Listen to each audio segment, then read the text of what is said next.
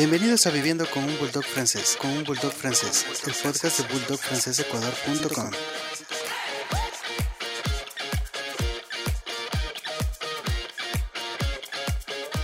El día de hoy nos acompaña Carla Ochoa. Carla Ochoa es comunicadora y es madre de una Bulldog francés a medio tiempo.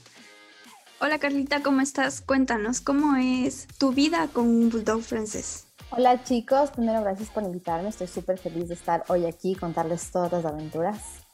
Em, bueno, en realidad es, es una locura a veces y es una, una bendición también eh, ser una propietaria madre de un bulldog francés. Buenísimo. Carlita, ¿cómo funciona tu relación con tu Frenchy? ¿En qué edad está actualmente? Cuéntanos un poquito sobre ella, su nombre, eh, unos datos generales como para que quienes nos escuchan puedan hacerse un poco la idea. Bueno, verán, mi Goyita eh, eh, tiene un año, tres meses.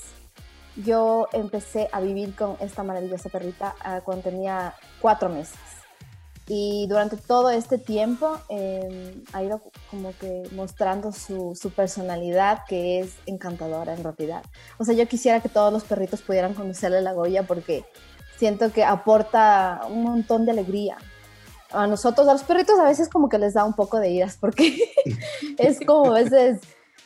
Tiene una personalidad súper fuerte la Goya, es como llega y ¡pam! le das un manotazo de confianza. Es dominante. Es súper dominante. Aquí y afuera. Eh, entonces, bueno, eso, o sea, como que ella tiene una personalidad muy, muy, muy fuerte, que al inicio tal vez no puedes darte cuenta, pero luego cuando ya empieza ella a tomar confianza, ya va mostrándose realmente como es. Ok. Tú has tenido antes otro tipo de, de perro, no precisamente que haya sido un bulldog francés. Ah, ¿Cuál es la diferencia en, que tú has notado entre las distintas razas que, que has tenido a lo largo de tu vida o que has podido ver? Sí, yo, o sea, eh, la Goya fue mi, es mi primer perrito, como mío, mío, mi responsabilidad. Eh, y antes sí he tenido, tenido de algunas razas, pero el, último con el que más conviví es un em, Y, bueno, la diferencia es que, por ejemplo, el Schnauzer que yo te, tenía, que es de mis es un, un perrito muy independiente. En cambio, la Goya es una perrita muy de compañía, o sea, tú no te sientes solo nunca con la Goya, o sea, eh, estamos solo las dos y siempre ella me está siguiendo a todo lado, es súper juguetona, no, no es molestosa, o sea, cuando ella ya ve que estás como ocupada, ni sé qué, siempre se duerme, se queda tranquilita, pero también requiere de tu atención, entonces yo nunca siento que la Goya no está, siempre ella está por aquí, le estoy viendo, está caminando, está pidiéndome cariño, o sea, es, está presente. Se hace notar. Se hace notar siempre. Es dependiente también. Sí, es dependiente. Ajá, o sea, ella cuando ya se aburre, digamos, porque estamos trabajando aquí en la casa con el teletrabajo, eh, se, duerme, pero luego ya se levanta, entonces ya está caminando por ahí, entonces tú ya sabes que ella necesita salir o algo y también nos ha obligado a nosotros a, a movernos. Entonces ya es como la Goya necesita salir, ya nos pone su carita porque yo me doy cuenta que ella, ellos tienen como distintas facciones. Entonces yo ya cacho cuando está muy cansada, cuando está súper em, feliz y, y, ya sé cuando, lo que tengo que hacer. Más o menos ya entiendo sus señales. Ah, qué bueno, felicidades. Sí. Qué bueno. Ahora, eh, una consulta. ¿Cómo, ¿Cómo logras o cómo logran combinar el tema profesional, el tema laboral con el tema del, de la crianza de su Frenchy. ¿Qué tan complicado ha resultado? ¿Ha sido fácil? Eh, ¿Les ha complicado de cierta forma? Actualmente, actualmente bueno, tenemos una situación de, de, pandemia donde, donde bueno, hay, hay ciertas jornadas que son, que son semipresenciales, por así decir. Eh, ¿Esto ha ayudado en algo o, o, de hecho pues no, no ha afectado demasiado en el, en el día a día? Eh, a ver, yo creo que la Goya llegó en un momento justo, porque estábamos todos encerrados, entonces ella nunca se ha quedado sola. O sea, se ha llegado a quedar sola, que será cinco veces en todo el tiempo que le he tenido, eh, digamos, sola de quedarse cinco horas sola, que es lo máximo que le hemos dejado, siempre está acompañada. Eh, no ha sido un problema en realidad, Al inicio fue difícil, sí, al inicio fue difícil porque como les decía, yo nunca estuve a cargo del 100% de un perrito, de un animalito. Entonces fue duro para nosotros entender eh, cómo funciona esto de que tienes que sacarle a dar una vuelta, que no se ensucie en la casa, la limpieza que tienes que hacer en, en la casa cuando, porque hemos sufrido bastante porque no le lográbamos entender, o sea, los procesos de digestión, digamos, de la Goya, ya como que no, no pasamos un montón de meses levantándonos y encontrando las cosas a la Goya en las salas, se nos levanta el piso, es, es la verdad, pero ¿por qué? Porque nosotros de, no le sacábamos muy tarde, entonces, o sea, digamos en la noche. Entonces la Goya no se aguantaba, en todo el día ya no hacía nada. Pero con el tiempo leímos un montón, hemos leído bastante y, y, la última vez fue como que, a ver, probemos, saquémosle a dar una vuelta en la noche, lo más tarde que podamos. Y esa fue la solución. Entonces así poco a poco hemos, hemos ido ubicando esas cosas. Ya sabemos que, por ejemplo, en, en, el trabajo al mediodía tenemos que siempre darnos un descanso nosotros, que además nos viene bien como por salud mental. Y le sacamos a dar una vuelta a ella y también nosotros de paso nos damos una vuelta. Eh, entonces eso no ha sido para nada un problema, porque como te digo, cuando ella ya se aburre, solo se duerme. Pero ya llega un momento en que se levanta y ya tienes que sacarle y, no, no, no ha sido para nada un problema ahora. Su carácter, por ejemplo, no, no, te, no te ha hecho travesuras, como tú dices, hay, ellos se aburren, se aburren bastante porque requieren bastante atención y que estemos prestándoles precisamente esa atención y haciéndoles jugar pero en el momento, por ejemplo, que tú estás trabajando y ya se aburre, ¿no te ha hecho travesuras que te ha dañado algo? Te, no sé, algo. Verás, sí, cuando llegó la Goya se acabó la mitad de mis plantas. Yo, sí, eso fue una de las cosas como más difíciles, se acabó la mitad de mis plantas. Em, pero bueno, nosotros como te digo que empezamos a leer un montón y entendimos que ellos hacen estas cosas como para llamar la atención o como para desfogar energía. Entonces tratamos como de sacarle, de darle paseos y así. Pero como te digo, la Goya, no sé si está con todos los, los, perros de esta raza, del, del bulldog francés, pero la Goya es una perrita que, o sea, ella como exige lo que quiere ya. Por ejemplo, a veces estamos aquí sentados trabajando y viene y me empieza a dar como manotazos súper fuerte. Eh, y yo ya sé, por ejemplo, que tiene frío y que quiere que la marque. Entonces yo la marco y eh, muchas veces trabajo con la Goya en, las piernas. O si no puedo, traigo su cama cerca de mí y ella se queda dormida tranquila. O por ejemplo, al David, que es mi novio, a él le ladra porque tiene hambre, porque quiere golosinas, no porque obviamente tiene su comida, pero ella quiere golosinas y sabe que él es el que le da las golosinas, entonces le ladra súper fuerte y él tiene que darle, porque si no, la Goya no, no se queda quieta. O se le va a poner un huesito debajo de, del, el sofá y nos ladra súper fuerte. Entonces nosotros ya sabemos que la Goya se le fue algo, se le perdió algo. Entonces tienes que levantarte, le pasas el hueso y nada, y ya, sigues. Pero qué interesante lo que nos cuentas porque, claro, es también entender un poco qué es lo que quieren y, no solo que el perro se adapte a tu rutina, sino adaptarte tú a la rutina del, del, perro. No, pero creo, creo que también le has llegado a comprender, digo yo, ¿no? Por, por lo que nos cuentas, o sea que nunca Goya ha estado sola y han logrado convivir con, con ella en todo este tiempo, entonces también la han, la han conocido. Y ella les conoce a ustedes, entonces por ende ella sabe de qué manera manejarlos. Se nota mucho que hicieron la tarea, se nota mucho que, que le dedicaron tiempo y, y pues nada, felicidades por eso. Sí, en realidad eso ha sido algo súper bueno para nosotros porque al inicio tal vez no entendíamos qué era lo que quería. Entonces te puedes como desesperar porque dices, no sé por qué está ladrando, no sé qué le pasa, no sé qué quiere. Me acuerdo que una época en la que yo tenía que ya ir a la oficina, pasando un día más o menos, y el David se quedaba aquí todos los días con ella. A veces me decía como, me mandaba audios o me mandaba videos, y me decía como, la Goya me está ladrando un montón, no entiendo qué es lo que quiere, no sé qué le pasa, está aquí, no y ya le di de comer, no quiere comer, o sea.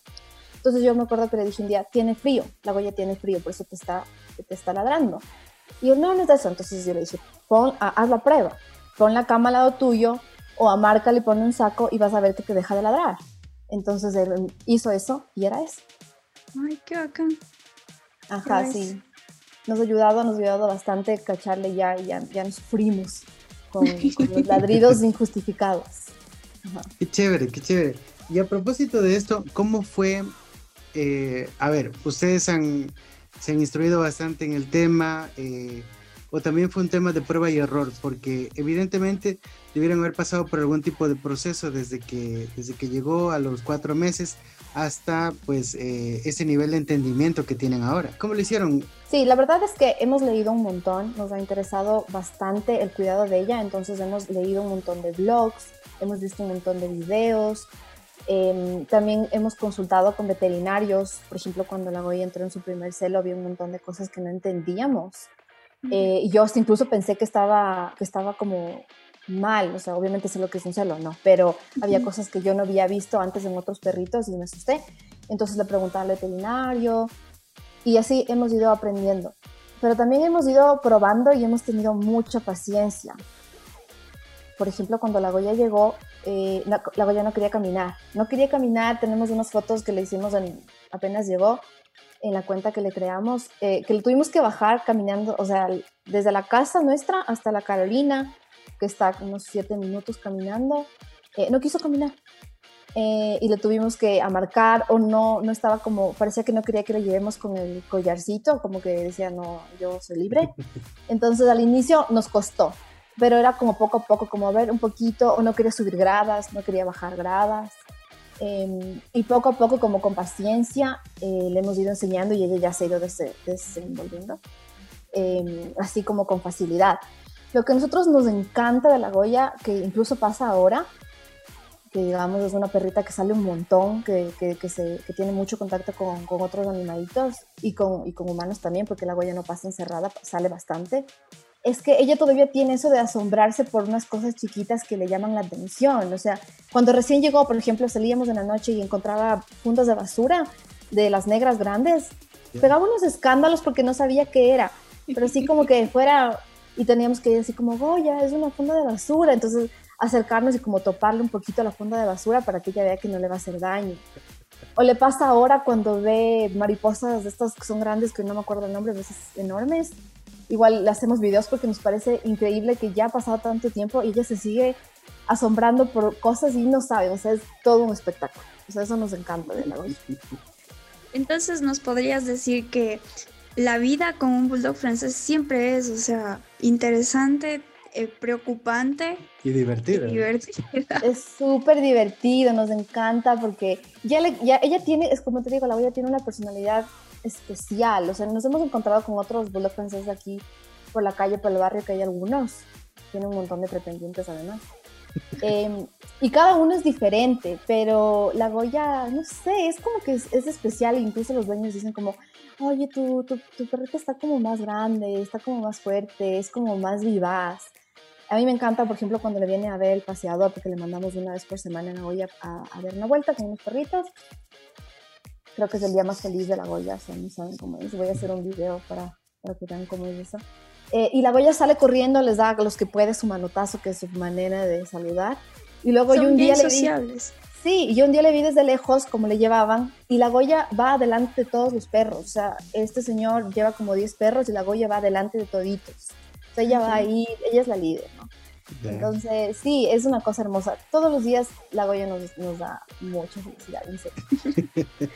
Qué chévere, Carlita, todo lo que nos cuentas, las experiencias que tienes con tu Goya. O sea, se ve que es una perrita muy.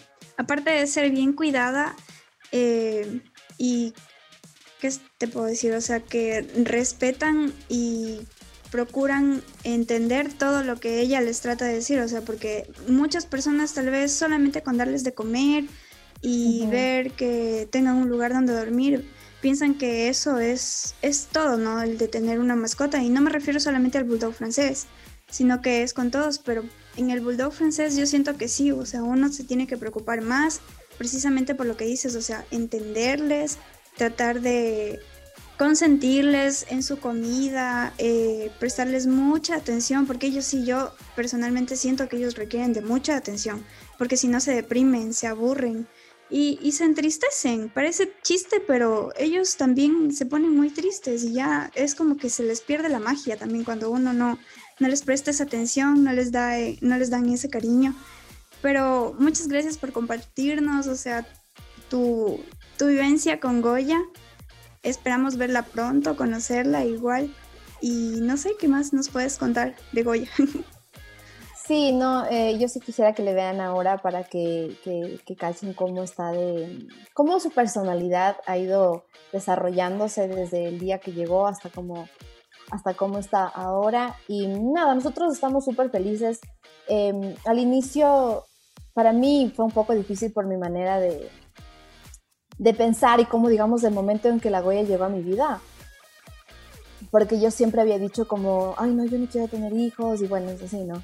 Pero cuando llegó la Goya, yo me acuerdo que antes era como, Dios mío, o sea, Dios me mandó esta perrita en este momento como para debatir mis, mis, mis ideas y lo que yo pensaba, porque en verdad, o sea, ella viene y, y, y, y, como que te hace un sonidito de que quiere cariño y se te acuesta encima, porque la Goya se cree gato, a veces decimos, o sea, siempre se quiere acostar encima tuyo. Entonces viene, se te acuesta encima y es como, no, es, es el amor en un perrito. O sea, yo sí deseo que la gente pueda vivir eso en todos sus animalitos, porque es de verdad. Qué chévere, Carlita. Muy, muy interesante, la verdad, todo lo que nos cuentas. Eh, ¿Qué le dirías a una persona que, que está interesada en tener un bulldog francés? ¿Se lo recomendarías? ¿No se lo recomendarías? ¿O qué consejo le podrías dar?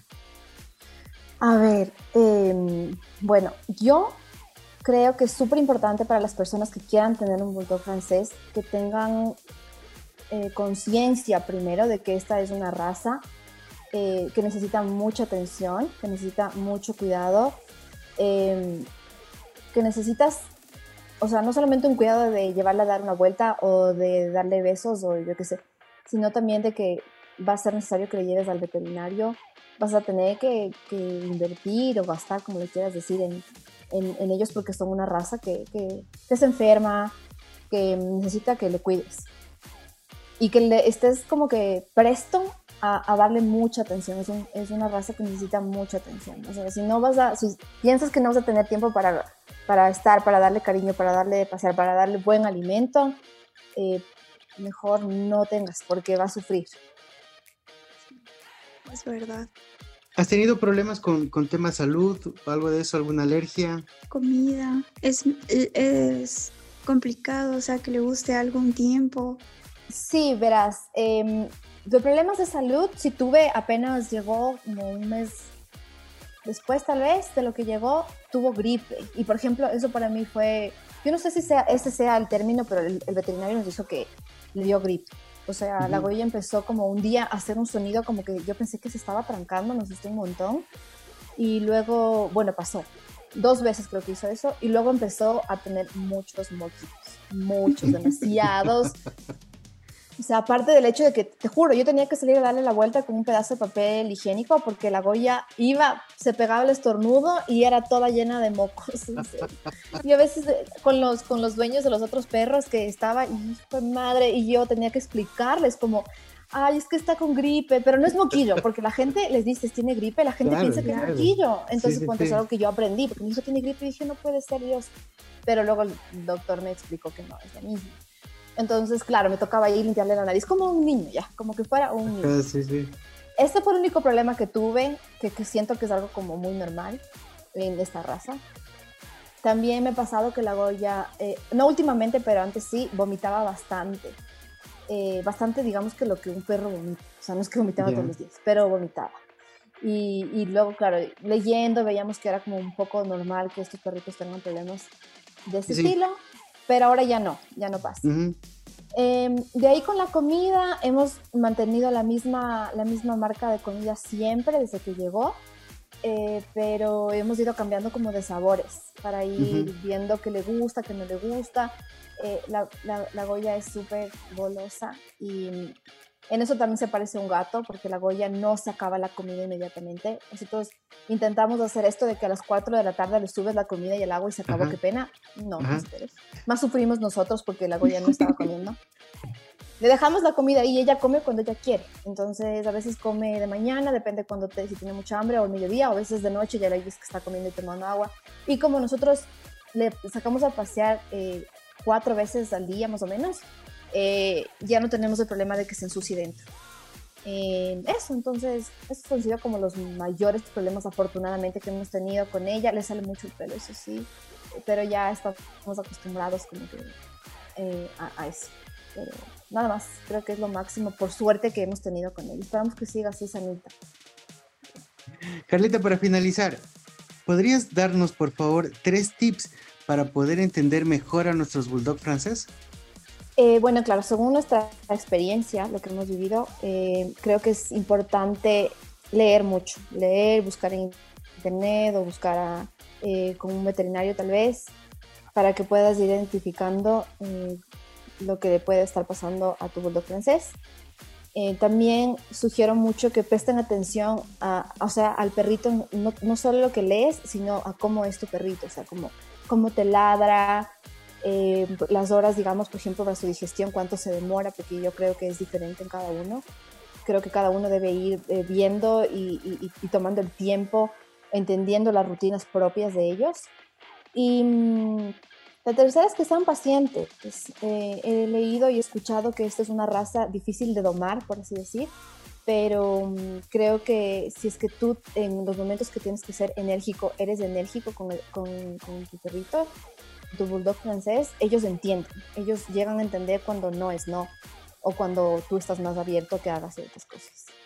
Gracias Carlita por tu aporte, por abrirte con nosotros y contarnos. Esperamos tenerte en un próximo episodio. Gracias a ustedes por invitarme, ha sido un gusto. Igual creo que cada día, cada semana, cada año, cada mes hay un montón de información y cosas que vamos aprendiendo con ella. Eh, y nada, estamos muy felices de, de tenerla en nuestra vida. Carlita, de nuevo muchas gracias y nos vemos en una próxima. Chao chicos. Si tienes alguna pregunta adicional, déjala en los comentarios para resolverla. Y si quieres que hablemos de algún tema en específico, también déjalo en la caja de comentarios. Gracias por escuchar, es todo por hoy. Síguele dando mucho cariño a tu Frenchy y sigue enviando tus aportes para compartirlos en nuestras redes sociales.